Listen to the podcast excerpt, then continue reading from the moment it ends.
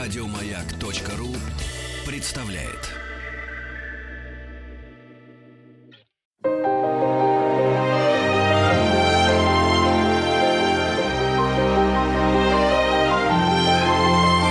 Собрание слов с Алексеем Веселкиным. Добрый день всем. Э, Я Алексей Веселкин. Собрание слов. Э, И у меня очень хороший сегодня гость. Так аккуратно пришел. Говорит, чтобы куртка не, не шумела в эфире, оставлю ее. Оставлю ее за, кулисами, значит, нашей студии. Дмитрий Дюжев у нас сегодня в гостях. Дмитрий, здравствуйте. Привет, Алексей. Спасибо, спасибо, что э, приехали. Ну, правда, погода хорошая, настроение у вас хорошее. Отличная. Потому да что... и погода отличная. И погода отличная. Но я, вы знаете, что посмотрел? Вот вы сейчас находитесь в таком возрасте, как бы он называется такой классический средний э, возраст, э, как бы не переходный, как вот это называется у мужчин, когда их начинает... э, Кризис среднего, среднего возраста, да, да, да. Да, да. Ну, примерно так, действительно, да. Ну, что-то, по-моему, не скажешь, как-то у вас ни- ничего, вы нормально, адекватно выглядите, потому что в, этом возрасте мужчины пытаются э, менять свою жизнь, э, переосмысливать все, что было сделано, даже нормальные мужчины. А э, что говорить об актерах, потому что я в свое время прошел это, вот, и вышел из этого состояния лучше. Есть два выхода: лучше Да. и, так сказать, деградировать полностью. Да, да, и, и- и умереть, так сказать. Но я от психологов слышал э, такую формулировку, что кризис среднего возраста – это э, первые страхи перед смертью мужчины. О, о, Господи. Я подумал, что ну настолько рано это вот, ну это как раз вот во второй половине э, после 30. Вот, после 35 туда к 40 начинается. Ну вот якобы, что это первый э, страх смерти. Ну, э, действительно, приходит такой возраст, когда э, ты смотришь на своих ровесников, и кто-то уже выглядит, э, ну, совсем взрослым человеком, э, кто-то потерял форму, кто-то сел дома, кто-то перестал общаться и перестал выходить в среду общения и публичности и светской жизни. Ну, как-то понимаешь, э, ну что ли, на своей шкуре, что поколение, с которым ты 10 лет просуществовал, оно как-то начинает меняться. И э, то ли ты остаешься еще как вот, э, когда раньше встречаешь человека чуть старше, и- он говорит, ну вот мы из мамонтов там, Да, из динозавров, из динозавров, да.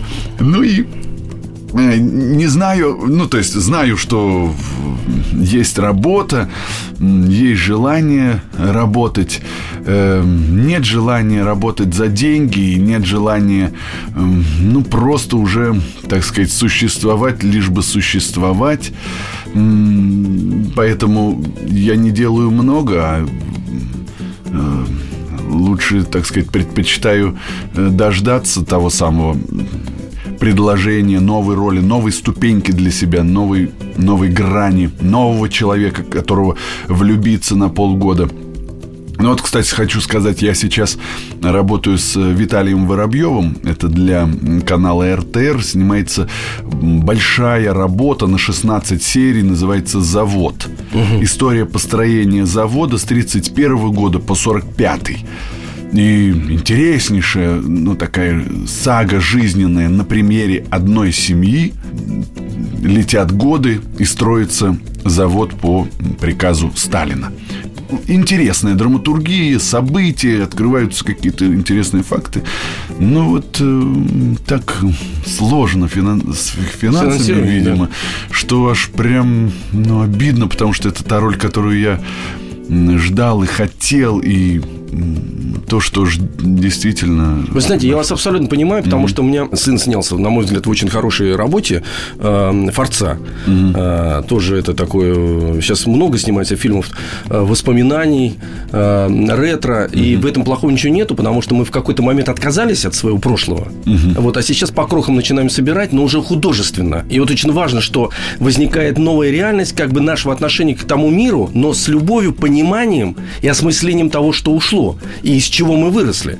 И вот они сейчас должны были тоже второй сезон снимать. Они тоже там такая компания их из четырех человек. И вот они только начали, и опять вот это связанное с финансированием. К сожалению, эм, мне казалось, что мы уже прошли через это. Уже давно прошли, что если проект большой, если проект нужный, если проект значимый, то там не, не может быть, чтобы он не финансировался и, так сказать, кто-то не отдавал отчета тому, что это должно быть обязательно. Потому что группа начинает расслабляться, э, начинает переживать, начинает вибрировать. Вот, все это отражается, естественно, понимаете. Я вас очень хорошо понимаю. Желаю вам, чтобы все эти, э, значит, э, все эти проплешины залатались, и вы вышли такой на крейсерский ход. Потому что да, мне, да. мне, знаете, что вот интересно? Я понимаю, что я когда готовился к вам, к, к интервью с вами, встрече, даже не интервью, встреча такая. Угу. Я понял, что, в принципе, можно не, не, не говорить ничего о бригаде, потому что, с одной стороны, это, естественно, такой домкрат, который выдавил несколько человек наверх и в какой-то степени даже изменил отношение вот к этому, к бандитизму. С одной стороны, фильм великолепный в том плане, что он очень яркий и энергичный. С другой стороны, я, например, в свое время думал, э, даже обидно, что он получился такой яркий, как там в свое время э, различные, так сказать, фильмы такие культовые, там, «Крестный отец», или что-то, который романтизировал всю вот эту вот уродскую среду, собственно говоря. И вы были одним из проводников того, что эти э, мерзавцы прекрасные, значит, они прекрасные. Вот. Я хотел этим вообще не трогать. А сейчас вот в связи с тем, что вы заговорили о фильме историческом, мне кажется, и для вас, как для актера, и для вас, как личности, и для вас, как для мужчины, и для вас, который человек находится в возрасте Пушкина, очень важно как раз перемещать себя из одного, из одной художественной реальности и, и временной реальности в другую. Понимаете, вы сами сказали, что вам вы не торопитесь, вам нужно обрести именно то место и доказать там, вот в этой, в этой среде, доказать, что это художественно будет э, осмысленно, и вы сами вырастете в этом. Правильно я вас понимаю? Абсолютно правильно для меня. Э, ну, цель моя, что ли, актерской профессии. Самое интересное, что может быть, это разные временные, э, эпохальные события, периоды. Э, узнать тех людей, э, почувствовать воздух, э, как будто бы воздух, э, который э, обонянием чувствовали люди того времени. Это очень, очень интересный процесс, процесс подготовки, и каждый раз э, для каждой роли, вот вы говорите, романтизация образа, это же, ну, просто это вышло термин из э, критических статей, ну, так сказать, как киноведческое такое м, соображение. А с точки зрения производства это же, э, ну, конкретная цель, конкретные люди, которые, конкретная подготовка, так сказать, вживание в этих людей, с ними мы прожили, с ними мы прочувствовали какой-то какой-то период времени, их истории напитались, их э, биографии, и вот пришли в уже в кадр этими людьми. Вот. Ни о каком смысле, что мы сделаем это классно, чтобы нас полюбили, не было, естественно, и вообще до конца никто, может быть, и не может ответить, что такое обаяние, что такое антиобаяние, как это можно так сыграть, чтобы на антиобаяние это было. Ну, я не знаю, что должно не сойтись в твоем организме, чтобы ты был антиобаятелен. Или наоборот, как сделать так, чтобы ты сыграл антиобаятелен. Ну, вернее, я, может быть, и знаю, но это не такой легкий, не, не, нет для этого правила, как это сыграть. Поэтому это действительно разные эпохи интересно играть, и историческую 31 года, да. А скажите, а у вас э, мозг э, системный? Потому что все-таки Марк Анатольевич Захаров угу. нет, ну, нет, режиссер постановочный, да, и да, как да. Бы он очень системный человек. И да. то, что вы поступили на курс к Захарову и угу. сразу после школы, в, в общем-то, в принципе, странно. Почему? Потому что актерам, да, э, там есть природа некая, э, она даже неуправляемая, это хорошо, а потом педагоги ее сделают уже управляемой, системной, научат. Некоторых, к сожалению, испортят в силу того, что они вдруг уберут именно самую эту природу, за что их и брали. А режиссеры, там совершенно по-другому устроен организм. Он, он изначально должен быть системный, изначально видеть всю картину сразу. Артист mm-hmm. мыслит же все-таки на достаточно таком маленьком, на маленьком поле. Вот. Вы ведь у него учились э, в группе актерской или режиссерской? Актерской. Актерской. А, все-таки он вам да, не, да. Не, вот эту бациллу не привил, так сказать, нет, смотреть нет. на все со стороны. Нет, нет, нет, нет. Мы были абсолютные универсальные солдаты, мы выполняли его э, каждый шаг, каждый э, тон, повторяли за ним реплики. Он очень деспотичным и остается человек и режиссер, поэтому конечно, мы... Потому что я так вот думаю, что э, взяв на себя это, получив бациллу эту Захаровскую, хотя вы актер, э, все равно вы так или иначе где-то, вот в ваших рассуждениях сейчас я понимаю, что у вас все-таки, так сказать, достаточно системное мышление такое, вы понимаете, э, вот весь вектор, и вы занимаетесь режиссурой, она тоже режиссура вашей жизни возникла не просто так. Ну да, это немножко другое, я открывал себя с другой стороны. Это потребность была? Это, mm, это, это вакуум в профессии? Да. Это эмоциональное или это потребность высказывания? Это как, ну, что ли, уже невозможно было молчать. И это, как, это когда рождается история, и с ней вот с этой историей ходишь и не можешь успокоиться, пока ее вот как-то не кинематографическим языком хотя бы не нарисовать в раскадровке или сценарно не написать, или... но потом это лежит, и потом это мучает, и потом это просит, ну, ну сними меня, ну сделай со мной что-то. А видишь эти кадры, видишь, как это можно сделать, через что. Я учился на курсе Хотиненко, и Владимир Иванович нам говорил, что актер может молчать в кадре. Вы делаете кадр и движение камеры оправданное настолько, чтобы э, и не нужно было слов. И в самый необходимый момент, ну, оно может прозвучать. Но главное, что в кадре все должно говорить и рассказывать нам сюжет. Мы должны по почему, почему-то другому понимать. Потому что драматургия на сегодняшний день очень съедена сериалами, сериальной продукцией. И действительно уже для полного метра, ну, даже начинаешь э, расписывать сцену, и э, все равно эту может упереться в «я люблю тебя», и «я тебя тоже». А это уже так съедено и так убито, что это уже ну, просто невозможно слушать. А как это сделать так, чтобы это было тогда ты идешь, отрываешься от реальности и уходишь в иное кино для того, чтобы не, ну так сказать, не э, не повториться, не претить себе быть банальностью. А зачем тогда быть, если ты банальность, если ты посредственность? Тогда не надо. Тогда идти в другое. Как вот Чехов говорил, бездарность не тот, кто не умеет писать, а тот, кто пишет и не умеет этого скрыть. Но вот э, тут для меня это были какие-то истории, мои жизненные те, которые я видел, э, нереализованность каких-то внутренних предложений, может быть, на съемочной площадке, когда казалось, что сцена могла бы быть талантливее на несколько процентов коэффициента, и этим можно было сделать кино талантливее, но режиссер не, режиссеры не хотят слушать. И потом я, когда отучился на режиссуру, я это все увидел и понял, и был очень благосклонен к актерским предложениям, но в то же время Э, переводил их на ассистентов или кого-то иного, чтобы не сбивали с толку. Но это, это были какие-то вот нереализованные э, способности, возможности, э, которые хотелось реализовать не для людей, не для кого-то из зрителей или близких, а это вот, ну, конкретно для меня. Вот. Ну и я могу сказать, что я сделал первую попытку, а люди увидели и сказали, а это интересно.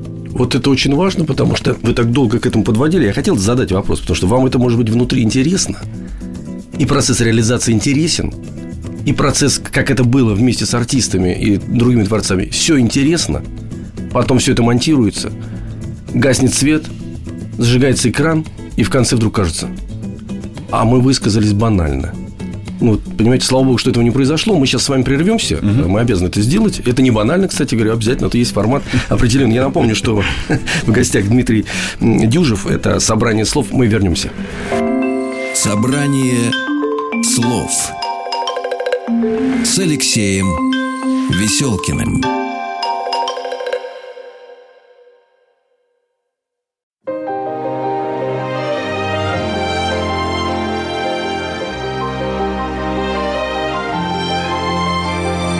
Алексей Веселкин и его «Собрание слов». Собрание слов. Я Алексей Веселкин. Кофе пьет напротив меня Дмитрий Дюжев. Спасибо. Еще, раз приветствую, Дим. Э, кофе нормальный вообще, в принципе? Отличный кофе. Потому что мы да. беседуем серьезно, о серьезных вещах. Вот. Э, Дмитрий находится... О серьезном легко. О серьезном легко, да. Дмитрий находится в таком возрасте, я еще раз напомню, что вы в возрасте Александра Сергеевича Пушкина и Маяковского. Такой странный вот это 37, вот эта цифра магическая такая. Через нее или пораскакивает, проходит, застревают. Э, некоторые сублимируют это в, в дневниках, там, предположим, да, я читал много дневников, не выдерживал. Это артисты, которые вот у них тоже наступали какие-то, какая-то стагнация, эм, остановка, э, такое капсулированное состояние. Они не выходили. Вы сами об этом говорили, что многие замыкаются на себе, и потом они все это выбрасывали на странице собственных дневников. У вас ситуация другая, вы эм, решили то, что в вас накопилось, э, значит, экспериментировать с пленкой, собственно говоря, да, и, как вы сказали, даже не для себя, не, не для кого-то, а внутри, потому что это необходимо слова душили.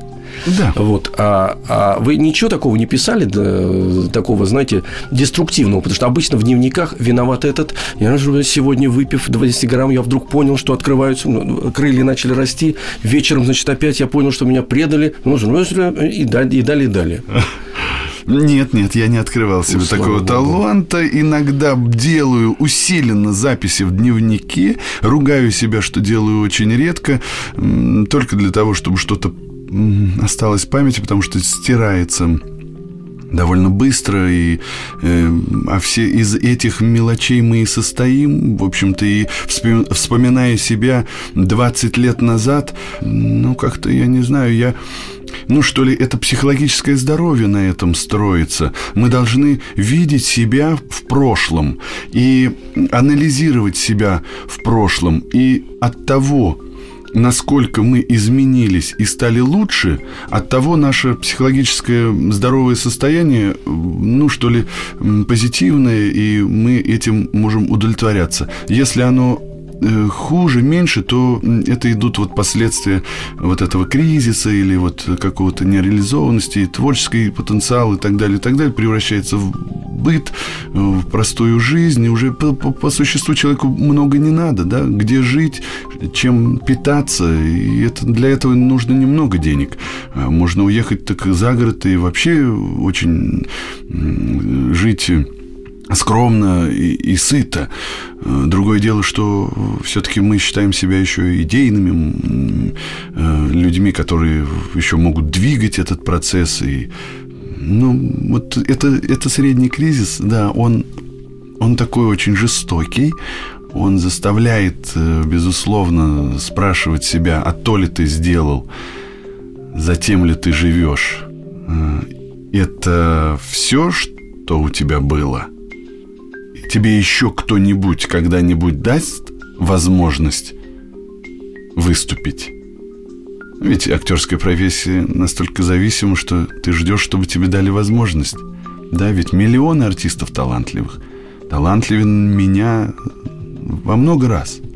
Ну, каждый ждет своего такого звоночка. Мы предлагаем вам, мы даем вам возможность выступить. Причем, заметьте, а, предложение – это только первый шаг – за ним следует режиссер, который будет работать, который тоже может ошибаться. И эту возможность перечеркнуть. Он, да, скажет, что вам сыграть, да, и вы не можете изменение, с ним спорить. Изменение драматургии вдруг. В монтаже. Если там есть э, какие-то танцы, э, балетмейстер может внести э, такой непоправимый ущерб, предположим. А если говорить о театре, это одновременно все происходит. Музыка, драматургия, режиссер, свет, эм, звук, аудитория. И вдруг все, на все, что мы надеялись, расценивает и как подарок судьбы, начинает, понимаете, превращ, превращаться на глазах, превращаться в совершенно какого-то монстра. Профессия очень зависимая. Невероятно зависимая. Ты можешь сыграть невероятно что-то, потом это в монтаже э, кем-то это сделано для пользы, общей пользы фильма – и от тебя ничего не останется. А потом ходит и спрашивает, а зачем ты там снялся? Да я там столько сыграл. А где это видно? Да это вырезали никому, все. За... Да и кому объяснишь потом, никому, что, да, что, что тобою было там сыграно? Просто люди никогда не поймет. Потому что меня когда тоже спрашивали, говорят, зачем mm-hmm. они стали сниматься? Я говорю, ну вы же не знаете, в чем они стали сниматься. Да.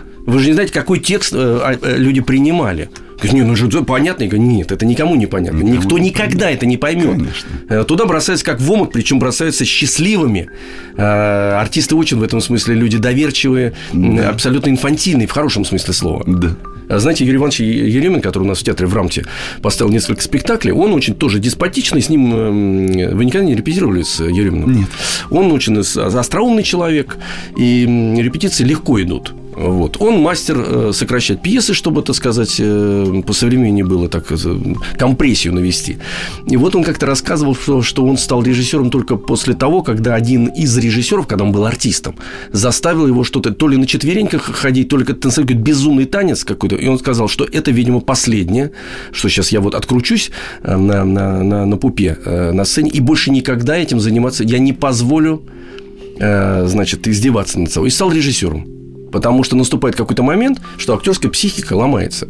Режиссер в этом смысле, он имеет право, особое право, эксклюзивное право ломать волю, э, интеллектуально ломать режиссера, потому что э, актер, потому что только он понимает, что он в этот момент хочет. Да, дело в том, что еще и э, очень многие режиссеры пропускали уроки э, работы с актерами. Очень многие режиссеры, они не умеют просто. То есть идейно придумать концепцию, идею спектакля, это все прекрасно может быть. Но как только человек встречается с другим человеком, и ему нужно объяснить его задумку, вот начинается крах, вот начинается беда. Э, какие-то глупости на глупости, глупостью погоняя, и уже где до оправданности, где до оправдания, до процесса актерского вообще не стало времени. Ну и заботы, как ты это оправдаешь, что с тобой за это время произошло, почему так. Зритель потом сам будет задавать эти вопросы. Артисты, э, ну, что ли, оголяют эти сразу больные, пустые места, э, неоправданные. Не, нет, э, ну, в жизни не бывает неоправданности, правда? Мы иногда даже за этой оправданностью идем к Богу или к психологу и говорим, ну, дай мне оправдание, почему так со мной в жизни произошло, да? Но мы все хотим знать оправдание. Ну, вот. Ну, действительно, режиссеры просто даже сложно, сложно а, объяснить задачу. Да, действительно, я какое-то время пребываю в ожидании своей роли. Ну, кстати, вот э, это был период два года, и за два года не было ни одного предложения. И я как-то понял, что нужно уже смириться и понять, что, ну, в общем, в этой профессии, эта профессия для тебя закончилась, наверное. Вот, думаю еще что-то с точки зрения режиссуры, если тебе кто-то почему-то э, для меня уже несколько лет хождения по продюсерам со сценариями э, закончилось тоже к кризису среднего возраста, ну, что ли, неким разочарованием, что финансирование ты больше никогда тоже можешь не получить. Ну и, в общем, думай, что ты будешь делать дальше. Дим, вот. сейчас я вас прерву, да. потому что я-то знаю, что надо делать дальше. Объявить, так сказать, паузу. А потом мы вернемся к нашему разговору. Дмитрий Дюжев, «Собрание слов». Алексей Веселкин и его «Собрание слов».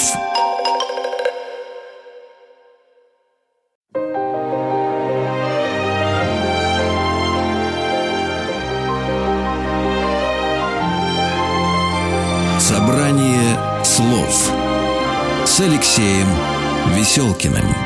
Друзья дорогие, мы возвращаемся. Эм, в гостях у меня Дмитрий Дюжев. Говорим обо всем. Э, мне кажется, что мы говорим достаточно откровенно. И э, даже я слышу в ваших словах, что для меня очень важно. Некую боль и э, даже какое-то рассуждение. Вот сейчас, прямо в таком в режиме нашей беседы, мы остановились на том, что ощутив некую паузу, понимая, что вам несут или не несут то, что вам хотелось бы, э, то, что требует э, ваша душа, то, что требует э, ваш повзрослевший организм, вот вы сами стали да, ходить, значит. Да, да. Очень сложно остановиться. Дело в том, что ну, с 2002 года когда вышла бригада, это началась, естественно, другая жизнь. Ну, это предложения бесконечные, даже иногда были неоправданные предложения. Я им сам задавал вопрос, а почему я, вы думаете, на эту роль? Ведь тут, ну, по сути, должен быть другой человек. Угу. Ой, Дмитрий, как угодно сыграйте, только лишь бы вы. Почему? Ну, вот ради фамилии, ради ну, такое тиражирование и так далее. Но я этого боялся, я не, не участвовал в такого рода проектах. Но вот до 2012 года это была вот каждодневная, практически без выходных график. И потом ну, Правда, вот когда я учился на высших режиссерских курсах, это был восьмой год, и до вот где-то середины девятого года, полтора года, была такая же ситуация. Но я полностью был погружен в процесс учебный, поэтому я и не заметил отсутствия этой работы. Ничего, это было накопление себя другого. Вот, потом снова вернулись картины, предложения. И вот до 12 года, из 12 до 14 года не было ни одного предло... даже предложения. Это было странно, и я понял, понял, что нужно, ну, как-то себя готовить и вообще э, что-то понимать. И самое главное, не роптать, не э, унывать, не расстраиваться, что невозможно не делать. Ты, естественно, в этом пребываешь. Ты, естественно, твой организм, твое сердцебиение – ритм сердечный бьется так, как бьется с 2002 года. Да. Он требует бессонных ночей, кучу текста, кучу задач, невыполнимых проблем и сложностей, которые тебе в данную секунду нужно выполнить, э, что-то такое придумать, и выдать результат, и это уже уходит в монтаж, в вечность и так далее. Это все очень быстрая ежесекундная работа, и вот э, нет времени на ожидание и на осмысление. И вот приходит время, эти два года, и вот, э, как говорят, э, что нельзя жаловаться на жизнь, да, она за это, ну что ли, может еще хуже привести тебя, или что-то нельзя унывать, как грех. Вот э, действительно, насколько достойно ты пройдешь этот путь вот этого молчания – ну, что ли он так э, тебе небо и вознаградит после. И буквально прошлой осенью 2014 э, года поступило пять предложений, ну, которые вот э, весной вышел «Истребители» вторая часть, как новое кино. Угу. Временно недоступен. Э, Хлебородов Миша сделал. Сейчас выйдет на телевидении. Картина учителя Алексея, его сына угу. Алексея Учителя, который называется «Огни большой деревни». Илья Учитель снял как дебют. Картина дебютная, комедия, но очень серьезно он это сделал. Американская картина. Э, я там сыграл русского снайпера. Причем, ну, где-то по сценарию это треть фильма – в которой главный герой попадает в западню. Он служил по, в разных точках мира, и из разных точек мира к нему прилетают друзья. И вот с одним из в Сербии он служил, значит, вот был русский снайпер. И вот они мне предложили эту роль. Тоже это было так странно. Вроде бы я до этого нигде на английском не играл, но ничего, это было интересно. Сыграть русского, который не в шапке-ушанке и пьющий, а реальный военный, с, знающий свою профессию, умеющий действовать, ориентироваться на месте, еще и шутит там в американскую сторону, по поводу там э, вы одноязычные все, и второго языка вам и не надо знать. Ну, что, мол, Да-да-да, американцы, да, что весь мир говорит на вашем языке. А вы знаете, кстати говоря, вот вы сейчас сказали очень любопытную вещь, потому что мне, э, у меня такая мысль была очень странная по поводу как раз одноязычия, потому что конкурсы, в котором мы тоже участвовали, там вот «Две звезды» конкурс, mm-hmm. все песенные конкурсы, в основе своей там э, огромное количество песен, которые поют конкурсанты на английском языке, естественно. Но поют и на русском, и на каком-то еще, ну, то есть есть mm-hmm. такая возможность. А я тут недавно американский конкурс посмотрел, Voice. Mm-hmm. Они поют поют только на английском языке и только свои песни. Просто это настолько вдруг меня поразило, что они замкнуты, как это не парадоксально, только в одной субкультуре, в своей такой. Вот они просто там капсулированы. И вдруг я понимаю, что мы существуем как бы в мультикультурном таком ну, mm. пространстве. Вот вы сейчас мне напомнили. Mm, да. Действительно. Собрание слов с Алексеем Веселкиным. Дим, меня хочется еще очень одну важную вещь спросить. Вот, во-первых, то, что вы сказали, вот это двухлетнее молчание, мне кажется, что это э, вы как человек, так сказать, философски настроенный, позитивно настроенный, человек верующий и верующий, э, расцениваете это молчание позитивно э, и как некая, некая возможность для того, чтобы задуматься, под, еще раз посмотреть на всех и на все заново, я сам просто проходил через, поэтому я легко об этом говорю и знаю, что это такое. Что, то есть, задавая вопрос, за что он неправильный, задавая вопрос себе, для чего, да, ты да, потом, абсолютно. потом, не сейчас, не в тот момент, когда ты сомневаешься, когда тебе трудно, больно, ты не слышишь звонка, половина людей, которые ты, ты до них не докричишься, а именно тогда, через несколько шагов, ты понимаешь, для чего было запланировано и дан шанс, точнее, тебе для того, чтобы ты находился в состоянии тишины э, в течение двух лет, там, предположим, да? Угу. Ты же мог в этот момент воспользоваться по-другому, спиться, да. обозлиться что-то еще, все перечеркнуть, уехать. Да. Правильно ведь? Да, да, все возможно было. Вот, а, смотрите, а, значит, ваша главная тема, вот вы снимаете кино, вы думаете о чем-то, вот что Я для вас... спектакль. Спектакль. Вот любовь для вас, вот я хочу вот на эту тему, э, это что для вас значит вот эта любовь, ну как бы вот всеобъемлющая, через спектакли, через э, кино, через ваше отношение к миру. И, и в спектакль тоже расскажите, это интересно. О, для меня любовь, ну это если что ли, как вот само значение, как, как смысл жизни, что ли, любовь. Это благословение. Я к этому пришел совсем недавно. Я понял, что если есть благословение свыше, оно будет. Если нет, то ты его никогда и не почувствуешь, не любовь, и не узнаешь ее, эту любовь. Так зря и проживешь. Вот это только благословение. А, а благословение нужно заслужить своей жизнью, своими поступками – нужно заслужить, чтобы было свыше благословения тебе чувствовать любовь, чувствовать ну, человеколюбие. Вообще людей любить. Вне национальности, вне религии, вне места проживания, родственной связи. Вообще человеколюбие. Но я, когда ставил спектакль по Гельману «Скамейка» э, в... А, я пьесу знаю, симпатичный пьесу очень. Да, в Губернском театре угу. я поставил. Э, Хабаров и Ланская играет э, ну вот я, конечно, это утаивал. Я это не выводил. В финале образно таким образом проходит это благословение, вот, но которое и они сами складывают и разбирают. Это первый был опыт театральный.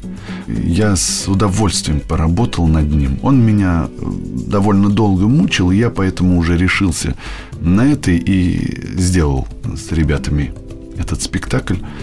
Другое дело, я долго не понимал, так как у меня нет, э, ну, кого-то вот там старших друзей или как-то вообще вот каких-то наставников э, вот в творческом плане. Я поэтому как-то до сих пор, что ли, ну, не понимаю, так как это только недавно поставленный спектакль, еще он свежий.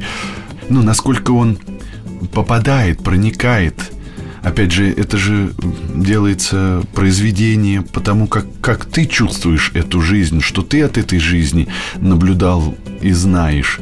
И чем бы тебе хотелось поделиться, а когда это выносится уже на э, публичное обозрение, то ну вот это интересный опыт режиссерский, когда не знаешь реакции. Э, если вы отдохнете от этого, потому что ставя спектакль, конечно, от постоянного общения не с технологией, а с артистами, с текстом, конечно, режиссер выхолащивается как человек. Потом нужно вложиться в, э, значит, реабилитировать себя где-то, в клинике в какой-то.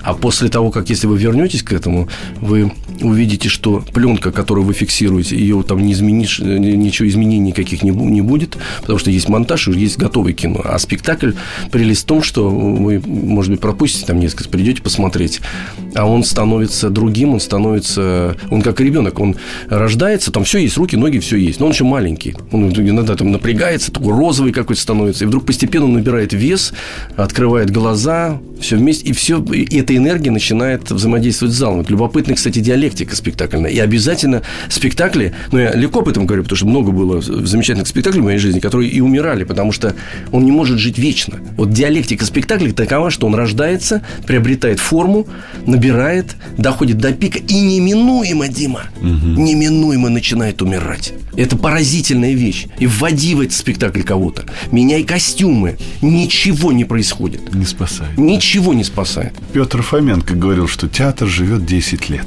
критерий такой. Действительно, больше 10 лет редчайший спектакль. Как правило, не доживают. Ну да, да, да. Ну, я вас не расстраиваю. Да, исключения бывают. Да, да, бывает исключение, что театр живет год всего, и на этом все заканчивается. Да. Давайте сейчас, эм, если у нас было два часа, мы могли бы там э, да. дольше развивать какие-то темы. Как песня появилась у вас э, в вашей жизни? И ведь получилось так, что это в принципе, ну, в, как, в какой-то степени даже является сейчас э, частью вашей профессии. Вы до этого пели вообще? Ну, я пел всегда, с детства. В душе, там, там угу. для себя где-то. В душе хорошо поются, кстати. Да, да, очень. Вот. Но в школе у меня был предмет пения. В театральном институте у меня был вокал. Как вы до таких не... высот-то дошли? Э, душ, э, туалетная комната, вокал. Да. Это у всех было. А как вот так получилось, что это стало частью вашей жизни? Там какие-то гастроли. И, понимаете, вдруг отскакивают люди, а вы поднимались на самый пик в этом конкурсе? Через что это пошло? Почему так произошло-то? Нет, ну это желание, это распевки, это труд, это ну, судьбоносная, я считаю, встреча с Тамарой Гварцетелли, которая сама по себе э, женщина такого обаяния и масштаба, перед которой невозможно сделать иначе, а только все по высшему уровню и разряду, с достоинством, с интеллигенцией, с э, пониманием и знанием профессии и дела. Но это вот какие-то составляющие разные. Другое дело, что просто вокал, он никому не нужен. Ну, то есть, вернее, зрителям нужен, наверное. А вот, э, так сказать, вот в этом масс-медиа оно такое все разовое. Это такое вот попользовались, что-то вот э, на горячем прошло, и больше нам не надо. И теперь не протолкнуться э, со своим каким-то творчеством, потому что уже это, ну, не нужно для невыгодно, видимо, для масс-медиа и так далее. Ну, то есть вот какие-то сложности уже идут такие технические, с вами, которые... сло... с вами сложно же, вы абсолютно самостоятельный человек. Я сейчас смотрю вот на вас. Вы выросли, доросли, да. Потом у вас еще будет еще один период в 42 года, когда мужчин заново начинают еще куда-то выруливать в какую-то в радугу, они уходят или в радугу, или в пепел. Дим, сейчас мы, к сожалению, должны опять закрыть эту часть. Угу. А вот и вернемся, может быть, чуть-чуть о песнях поговорим, ну и так по философствам. Э. Собрание слов. Э, Дмитрий Дюжев с нами.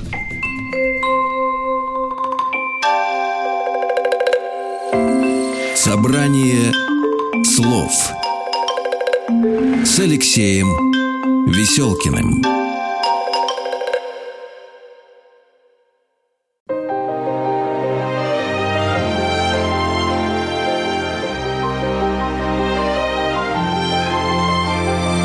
Алексей Веселкин и его «Собрание слов». Ну, мы, друзья, возвращаемся. Разговор у нас э, такой синусоидальный, так скажем. Мы то воспаряем с Дмитрием Дюжевым, который находится у меня в гостях. Дима, еще раз здравствуйте. Здравствуйте, да. А на самом деле, э, дело в том, что, ну, что ли, кризис, он... Сколько он длится, это тоже вопрос. Может быть, э, это еще симптомы только кризиса были, а не сам кризис. И другой вопрос, сколько реабилитационный период после кризиса длится, тоже это частный случай. И неизвестно, потому что творческая деятельность вернулась только к другому человеку. Так это же хорошо. Наверное. А у другого человека остались те же люди или состав вашего ближнего окружения тоже поменялся? Вот после этого ну, что ли, двухлетнего перерыва в работе, ну, я имею в виду киноработе. Ну, это такое ожидание, что ли. Ты действительно мгновенно взрослеешь, что ли. Ты очень быстро начинаешь... Вот это первые страхи смерти – быстро понимаешь, что вот это все такое наносное, такое веселое, такое беспробудное, бесконечное веселье, где хвалят, хвалят. Ну, как известно, когда хвалят, э, то воруют, а когда ругают, то награждают, да? Вот хвалят, хвалят, хвалят, хвалят, хвалят, за дело, без дела, просто появился, просто сказал, просто ну, что ли, очень, когда наступает тишина, то действительно начинаешь чувствовать ценность словам, тому, что происходило, того, что было настоящее и не настоящее. Ну, то есть мне не жалко прожитого времени ни в коем случае. Я ни о чем не жалею. Слава Богу за все. Ну, мечтал ли бы ты, как многие, э, это присуще многим рок-звездам, на пике своей популярности умереть. Ну вот, остаться вот таким в памяти у людей на пике, вот где-то разбиться, исчезнуть, что-то такое происходит. Это очень подкрепляет э, легенду. Ну, со стороны-то это красиво, конечно, со стороны, потому что многие из рок-звезды так и уходили. И Хендрикс, да. и Дженнис Джоплин, там, да. их, там их немереное количество людей. Да, они не стеснялись об этом говорить. Вот. И многие мои приятели, коллеги, которые вот так вот прям видимо уходят и они недоступны, их, их, они уходят из связи, они пропадают от семей, они уходят от друзей, и они, то есть, видимо, настолько начинают закрываться, чтобы их лучше никто не видел, не слышал, а остаться вот теми, какими мы были, чем нежели такие, какие мы сейчас, и не хватает немножко денежек похмелиться. Это так страшно. Это сильно отрезвляет, это сильно дает тебе какие-то силы, какая-то прививка от, эм, ну вот что ли, такой слабости, вот. И я говорю, что я ни в коем случае ни на секунду не пожелал на каком-то пике вот этой вот э, популярности нашей бригады, вот где-то там остаться. Я понял, что, наверное, было бы перед Боженькой стыдно прийти через э, врата небесные и вот показать свою вот такую жизнь, круглосуточную с этими корпоративами и э, персонажами, которых я сыграл.